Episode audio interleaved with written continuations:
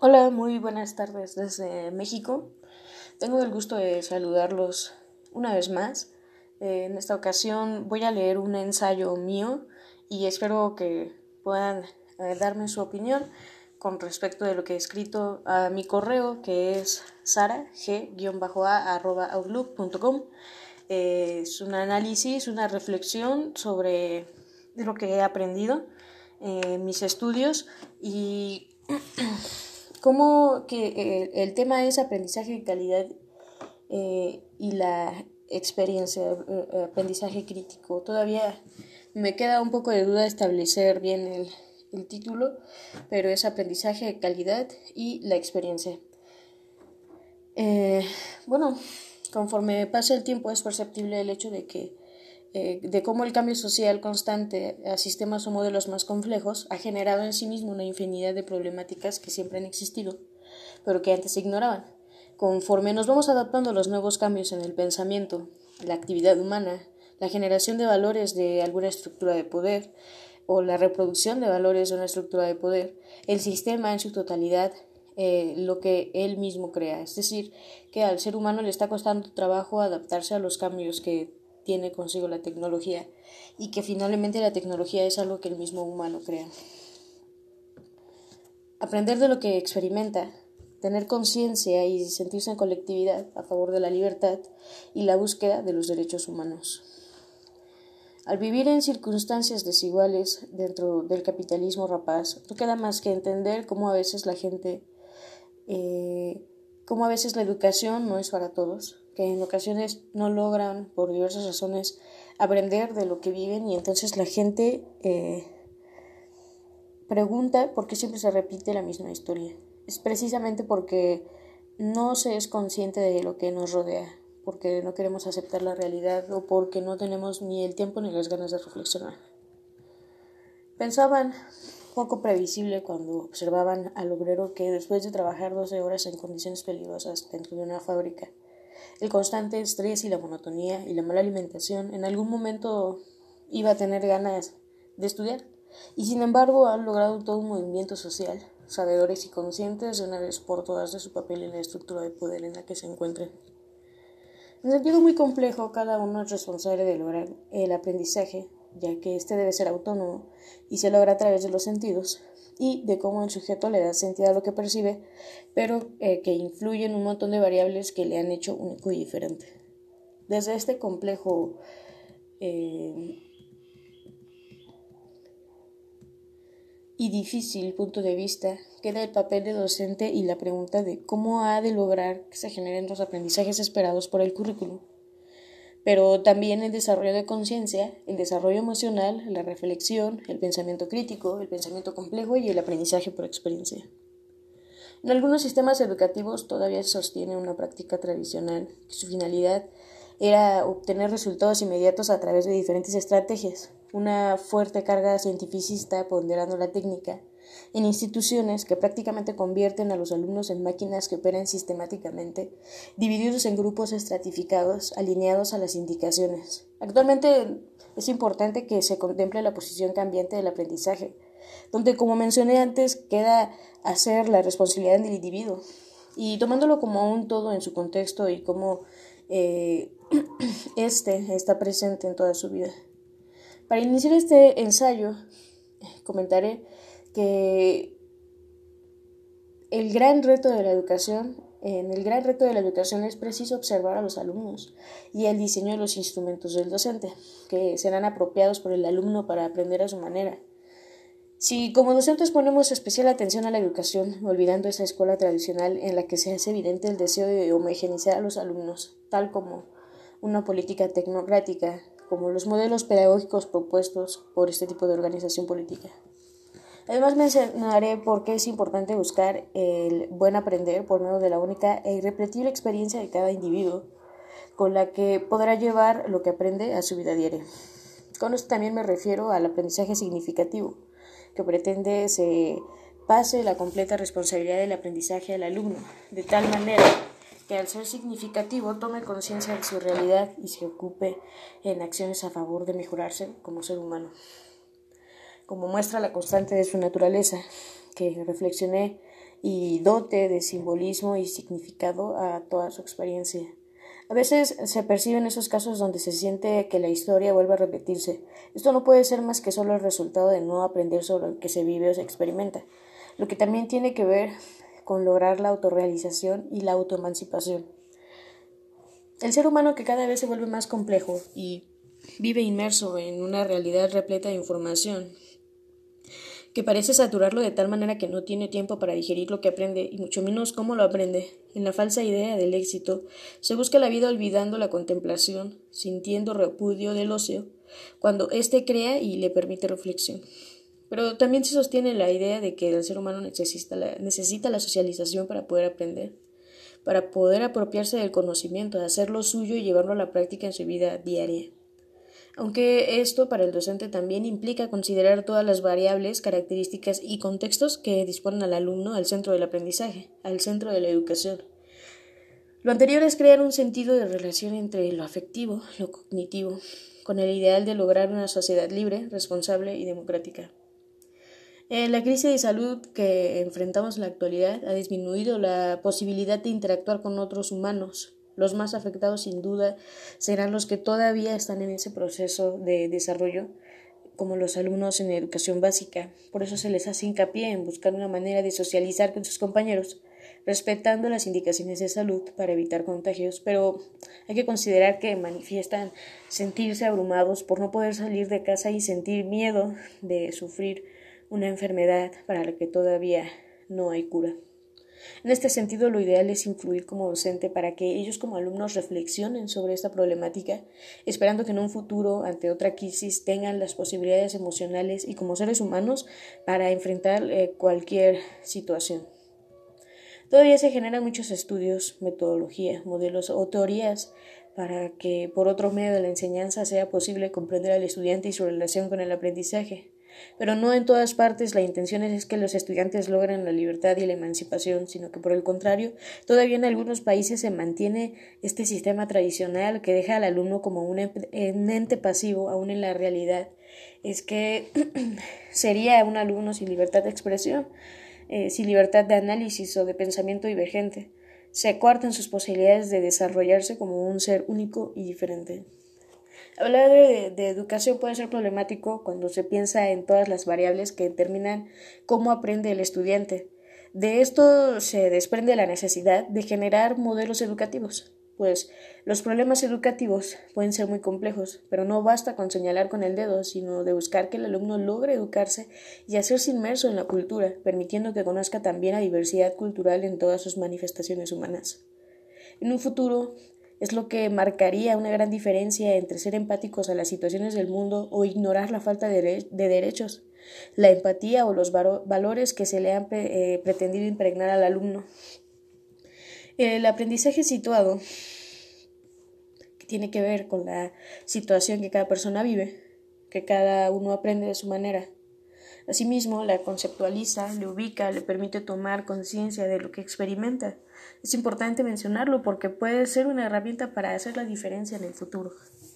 Para finalmente pensar en el aprendizaje crítico y reflexivo, intentando que la persona se observe y reflexione sobre sí misma y lo que le rodea, sobre su contexto, historia de vida, de hecho, eh, requiere realizar una introspección para conocerse a sí mismo buscando que tenga un pensamiento reflexivo y crítico, eh, aprendiendo a problematizar lo que observa, lo que le está pasando, que busque respuestas sobre su realidad de vida y la situación eh, que, a la que busque respuestas pues dependerá de cada uno.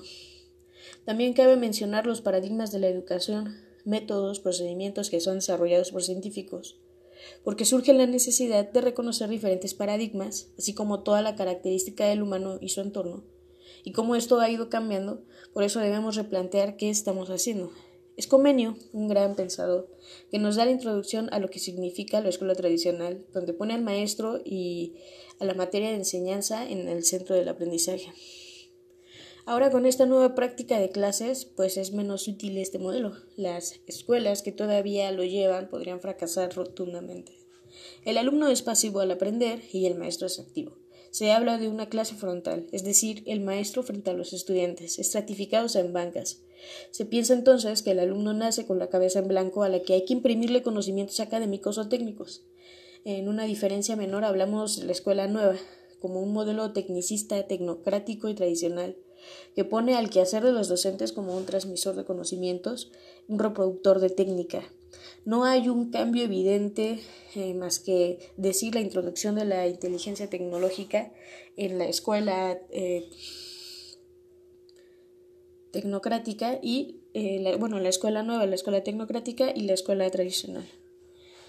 Pero entonces llegan pedagogos como Freire, que tienen ideas diferentes acerca de la educación, aunque regresando al punto anterior, cuando llevan la escuela tradicional, no eh, logran avances que eh, puedan satisfacer en la práctica. De alguna manera, además, se vuelven pasivos. Tenemos el conductismo como otro paradigma que fue incluido por varios autores, pero para ellos lo importante es el resultado, no lo que ocurre dentro del estudiante. Reduce al sujeto a un papel pasivo y positivista. Es un modelo que se sigue empleando esperando una respuesta inmediata, como los clásicos ejemplos del estímulo-respuesta. El conductismo insiste en la repetición de acciones para que el alumno, sin razonar, llegue al conocimiento. Solamente es lograr la conducta sin detenerse a pensar cómo es que llega, ni reflexionar. Consideran la educación sujeto em, medio como una manera esencial. Son paradigmas medioambientalistas. Tomar al sujeto sin conocer o importarse por su yo interno. Se debe enseñar a pensar a partir de la propia experiencia del alumno, tomando en cuenta lo que ocurre en su interior, y nos referimos a emociones, reflexiones y conceptos. Otro paradigma es el cognitivismo, que propone se dominen los procesos. El paradigma de la tecnología educativa provocó un cambio en la vida, como la cibernética de la enseñanza, los paquetes de instrucción, es una educación de conductas, como que lo más importante es el producto final. Si se genera un producto no significa que he aprendido. Actualmente la tecnología para algunas culturas debería de ser una herramienta sin relegar el papel de los docentes. El paradigma con tendencia humanista hace énfasis peculiar en el papel del sujeto, en cómo se lleva con su realidad, aunque se contrapone al cognitivismo, tiene mucho que ver con las habilidades socioemocionales, que son el resultado de una tendencia humanista, la cual tuvo su mayor auge en los años 80. Un momento que se llamó didáctica crítica, que es en parte lo que se ha mencionado antes, una filosofía que ofrece perspectivas teóricas sobre la enseñanza-aprendizaje, problematizando los contenidos como la finalidad de la pedagogía, transformando los medios de las pedagogías prácticas, ideando, eh, que de hecho es ideado para fomentar la conciencia crítica y con todo esto la emancipación. Se genera el llamado modelo de aprendizaje constructivista. Sería quizá el más difícil de abarcar por el extenso análisis que requiere, pero se puede mencionar eh, cómo tiene un gran papel en los modelos educativos actuales. Se sostiene que toda demostración de la adquisición de conocimiento requiere lograrse a través de la práctica por medio de actividades que la propicien, como la realización de proyectos. Eh, suscita, suscita que el aprendizaje tenga sentido para el estudiante y así impulsar su desarrollo, como por ejemplo cuando el alumno pregunta para qué sirve lo que aprende. Ante esta pregunta lo peor que se puede responder es que le servirá para el futuro, porque lo que el estudiante requiere es que el aprendizaje le sirva en su experiencia actual y lo pueda perfeccionar a lo largo de su vida. En el caso de la lógica matemática, los alumnos suelen cuestionarse mucho el uso de las ecuaciones y demás problemas, pero es porque no comprende el nivel cerebral y favorece la resolución de problemas para la vida cotidiana. Es la labor del docente lograr esta conexión entre lo que aprenden en la escuela y cómo lo pueden poner en práctica en su vida diaria, sin olvidar que son el centro de un todo de variables que le hacen único y diferente. El constructivismo dice que hay que ir construyendo constantemente eh, en un contexto de intercambio de experiencias. Así, al final, el paradigma histórico-cultural de Vygotsky, que es el iniciador de este paradigma, Considera que en el contexto de los estudiantes, es decir, eh, parte de la fisiología y de la sociedad, lo que ocurre en ellos no depende solamente de lo que pasa dentro de ellos, sino también de su interacción, Somos nuestra propia historia, que contenemos una cultura propia. El conocimiento no puede hacerse solo teniendo en cuenta eh, el, el interior del sujeto, sino también su contexto cultural. Es uno de los pasos más importantes para el desarrollo individual, pero no se logra en la individualidad, eh, sino en la colectividad por medio del lenguaje. Legamos a una cultura que nuestros ancestros y personas alrededor construyen, un contexto sociocultural el cual tendrá que aprender y apropiarse de él. El tipo de situación en la que el alumno se desarrolle tendrá un papel muy importante. Así, este paradigma niega la escuela tradicional y el conductismo. Se pretende desarrollar el sentido de aprendizaje. La sociedad debe pasar eh, de considerar a los aprendices como seres pasivos, sino que ahora se les debe considerar como seres independientes, creativos y diferentes. Aunque la realidad, en la realidad esto es un gran reto en las circunstancias de cada docente, incluso tomando en cuenta la cantidad de estudiantes que tiene, y cómo enseñarles a todos bajo sus propias características diferentes. El desarrollo es como una espiral. La enseñanza debe trabajar tomando en cuenta el desarrollo de la vida del alumno, lo que está haciendo el alumno y qué es lo próximo que va a aprender con la ayuda del maestro, grupo, familia y comunidad. La enseñanza debe trabajar para estimular el desarrollo próximo de los individuos con la ayuda de un adulto o de otros compañeros. Se ha creado una nueva zona de desarrollo, contiene elementos que ya poseía el alumno. Se pretende buscar una disonancia cognitiva para que el alumno logre el desarrollo y el aprendizaje y así esté preparado para el autoaprendizaje. La verdadera escuela no puede consistir en satisfacer los intereses de unos pocos o intereses sectarios, en rutinas o marchas forzadas, sistemáticas y repetitivas, como ha venido haciendo la escuela tradicional, la escuela nueva, el conductismo y el cognitivismo. Por otro lado, lo que sí se pretende es que se creen en, nuevas generaciones que puedan saturarse de un ambiente intelectual, en el cual puedan obtener muchas eh, nuevas ideas, eh, como llenarse de todo el conocimiento que trae el progreso. Sin embargo, y a todo esto, hay que recordar que la experiencia de cada persona se muestra como una presencia dirigida hacia el mundo y a otras personas, que estará inmerso en una diversidad de perspectivas, es decir, una perspectiva universal, y por todo eso es por lo que el individuo debe encontrarse a sí mismo. Es necesario trabajar los procesos de comunicación entre sus integrantes y favorecer eh, como un proceso educativo entre los alumnos, aprendiendo a usar tecnologías de la información. La propuesta de metas comunes, eh, la discusión abierta y respetuosa favorece el aprendizaje de los alumnos, estimula a los individuos y potencia su individualidad hace que los grupos adquieran compromisos comunes, se pongan metas y hagan un trabajo grupal. A grandes rasgos, estos son los paradigmas del aprendizaje que se han ido generando y que ha cambiado conforme la sociedad va creando y se hace más compleja. Ciertamente, los profesores habremos de estar en la constante del aprendizaje y la actualización, pues no hacerlo será más complicado adaptarnos a los nuevos retos que se vayan dando, como es la actual pandemia. Los profesores encontramos de lleno una nueva alternativa para eh, aprender y apropiarnos de este conocimiento, pero todavía hay muchos otros profesores y profesoras que no han logrado adaptarse por diversas circunstancias o que están en total desconocimiento de lo que se requiere para mejorar la educación. Ahora voy a, voy a hablar de una breve caracterización de la escuela actual, donde vemos cómo la curiosidad sigue determinando el desarrollo de los alumnos y el trabajo continuo de los docentes para mejorar la educación. Repasamos anteriormente los paradigmas, pero esta vez vamos a hacer una crítica de cómo, a falta de un modelo que busque el desarrollo, tomando al alumno como un todo y al centro de la educación, a diferencia de la escuela tradicional, donde sabemos que esta centra el aprendizaje eh, bancario que no importa por las características individuales de los alumnos. Ahora, también debemos pensar en las consecuencias que tendrá la crisis de salud, pues la realidad cambiará y forzará a los alumnos a tener otro tipo de aprendizaje, como ha ocurrido ahora en las plataformas de Internet.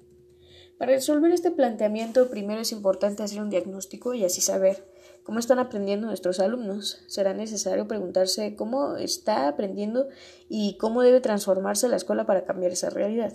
En este proceso de enseñanza-aprendizaje transcurren eh, las asignaturas que van formando el currículo y las actividades extraescolares. Es importante realizar el diagnóstico de manera individual para conocer al alumno haciendo preguntas que respondan qué tanto sabe, qué siente, qué habilidades tiene, cómo está su desarrollo conductual y emocional, qué procedimiento se emplea, qué nivel se encuentra. No es una puntuación, es para saber eh, con qué elementos cuenta el alumno para aprender y es por eso que se debe hacer un diagnóstico y saber cuáles son los motivos que le llevan a aprender. Se pueden hacer entrevistas individuales, encuestas, etc. En fin, implica que el profesor se vuelva un científico de la educación para poder ver todo esto. Es como un generador de cultura y el alumno tiene que aprender para generar cultura. No solo aprenderla, sino también generarla y reproducirla. Es importante que se apropie del aprendizaje, vinculando la teoría con la práctica y saber qué es la piedra angular de la pedagogía, el cómo enlazar lo que aprende con la vida eh, práctica. Es muy determinante para poder desarrollar las potencialidades con las que ya se nace. Si el entorno social no es favorable, el alumno no podrá aprender. La ayuda del otro es muy importante. Son exigencias que hay que tener en cuenta, como un diagnóstico para saber cómo está preparado el alumno, si tiene las consecuencias para avanzar en las asignaturas, es un gran reto para promover el desarrollo eh, potencial de los estudiantes.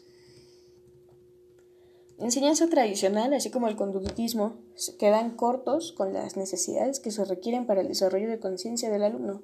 Entonces, Falta mucho para poder completar el proceso educativo sin considerar los aspectos em, socioemocionales. Es importante saber cómo el alumno se va formando los conceptos que experimenta.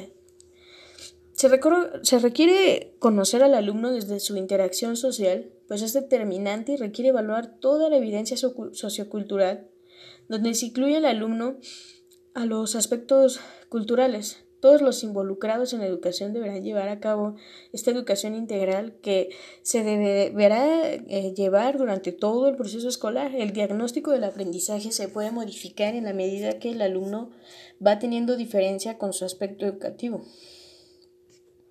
Ahora nos enfrentamos a encontrar estrategias para diagnosticar al alumno bajo la imposibilidad de trabajar de manera presencial. Con el diagnóstico se puede pronosticar elementos para aprender. Quienes se dediquen a aprender y manejar el conocimiento pueden lograr un pronóstico positivo. Por otro lado, la experiencia entenderemos qué es lo que hace el humano con lo que le sucede. Cuando hablamos de experiencia nos referimos a los eventos y circunstancias que vivimos a lo largo de la vida. Si así la experiencia sucede desde que nacemos y asimismo nos volvemos responsables de lo que queremos hacer.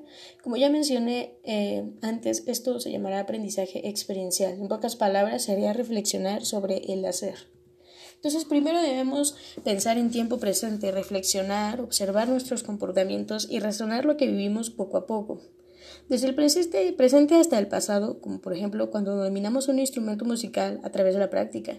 La filosofía del aprendizaje por experiencia es que las experiencias acumuladas, aun por pequeñas que sean en el pasado, tienen ahora un impacto en nuestra vida de manera negativa o positiva. También tenemos la comprensión del futuro, pero de los tres tiempos de la existencia es como una biografía. El presente se apoya del pasado para que el presente se proyecte hacia el futuro. Cuando estamos en proceso de aprendizaje, estamos apoyándonos de la experiencia anterior para entender el presente. Entonces, la experiencia es el acto que afecta el conocimiento a larga vida, a lo largo de la vida, perdón. Actualmente se puede impedir que los alumnos logren las experiencias sociales que se requieren para su desarrollo. El aprendizaje experiencial le permite al individuo crear su propio conocimiento, reforzar sus propios valores. Cuando aprendemos en la experiencia podemos crear, transformar o cambiar.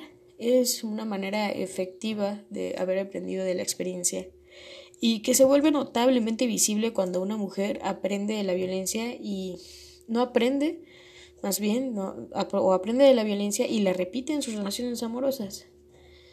Así se pueden interpretar las cosas de una manera nueva, evolucionando la confianza y desarrollando nuevos aprendizajes. Así se reflexiona acerca de lo que pudiéramos hacer desde vivir la pandemia. Es necesario reflexionar acerca de lo que como docentes realizamos en los alumnos. Es una manera de abordar e involucrarnos en el desarrollo de los alumnos y así eh, pedirles a ellos que también reflexionen acerca de lo que han aprendido.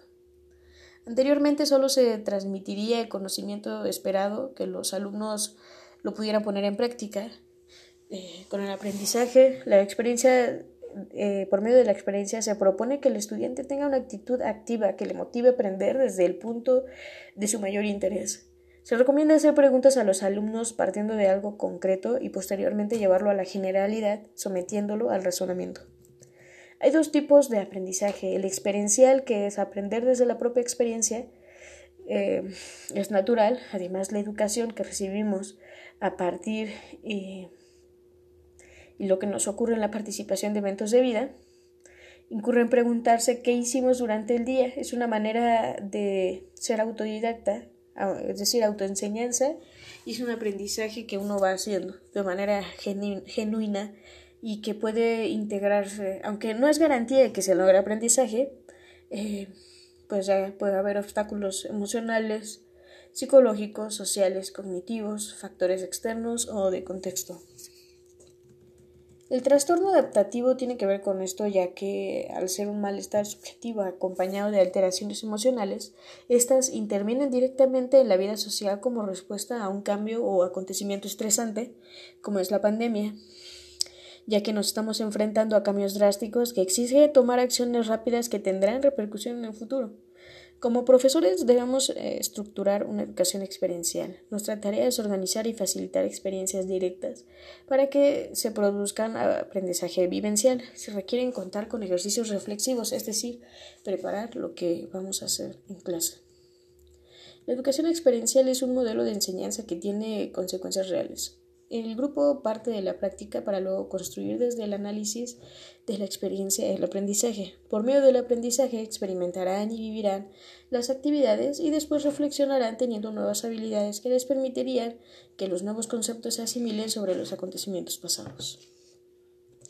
Lo aprendido se refuerza a través de una titularidad, donde el individuo puede reconocer sus logros, el sentir se vuelve relevante a los efectos del aprendizaje.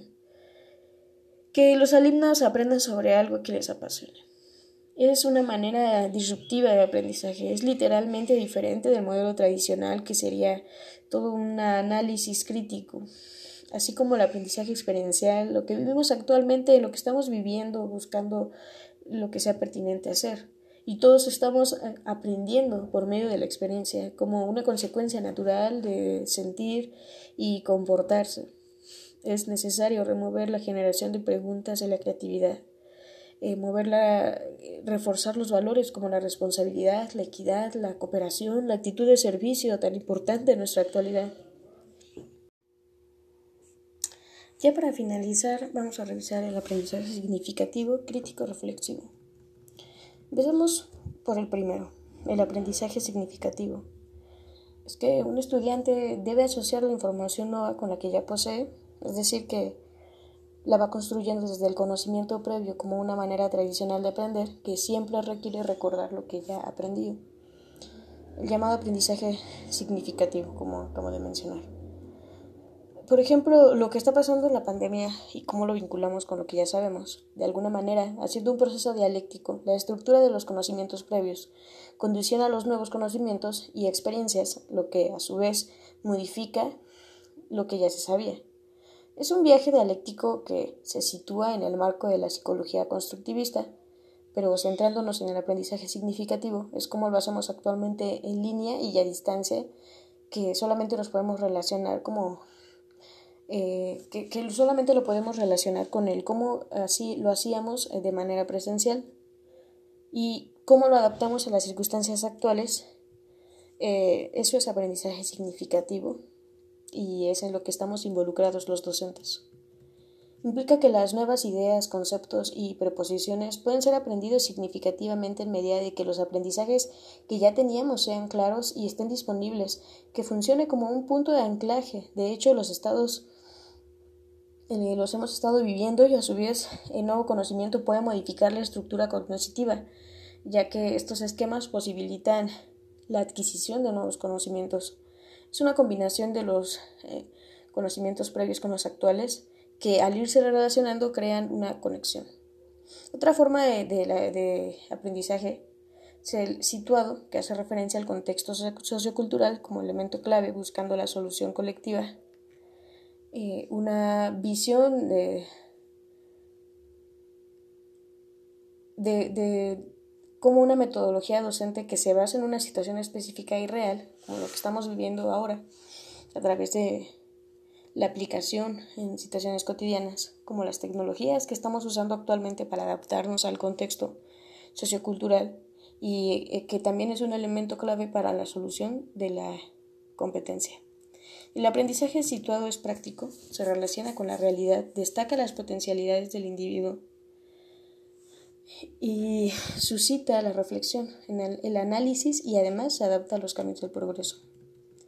Los alumnos teniendo una visión colectiva que les permite aprender como de proyectos, que una, es una de diferentes estrategias, aplicado al aprendizaje crítico reflexivo. Es una forma de educación donde cualquier persona reflexiona sobre sus experiencias de aprendizaje. Es un proceso intencional y complejo que reconoce el contexto y de la experiencia de los individuos. Este aprendizaje cierra todo el aprendizaje y todo lo que ya se habló anteriormente. Esto resulta en la clarificación de los resultados que nos conduzcan a una perspectiva intelectual. El uso del proceso reflexivo permite comprender todas las experiencias de manera diferente, y esta medida de actuar en consecuencia es una práctica reflexiva como la capacidad para aprender continuamente y que nunca se termine. La experiencia por sí sola no necesariamente conduce al aprendizaje, lo que sí garantiza es la reflexión deliberada de la experiencia. Aunado a lo anterior, es favorable que en la actualidad incluir para la mejora de los aprendizajes la educación con un enfoque humanista que promueva un mejor entendimiento de nuestro contexto, teniendo la capacidad de anticipar consecuencias de todo tipo.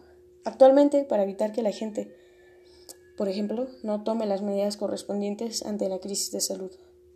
Con la fuerza dinámica de la unión, el humano puede ser todo lo que elige ser, reconociendo el patrimonio de la humanidad a través de la cultura y el diálogo, permitiendo a todos los seres humanos compartir sus diferencias, acercándoles en su eh, diversidad y no aislarlos, reconociendo las características que les define en sus diferentes culturas. Esto no solo nos hace olvidarnos de la uniformidad que trae la globalización, sino que deja de subestimar el papel de la cultura en el diálogo que nos sirve para promover un aprendizaje pluricultural, inclusivo, colaborativo y equitativo. Y hasta aquí es todo. Muchísimas gracias por haber escuchado todo hasta, hasta este momento que fue bastante extenso. Agradezco a todos y pues que tengan un excelente día. Hasta luego.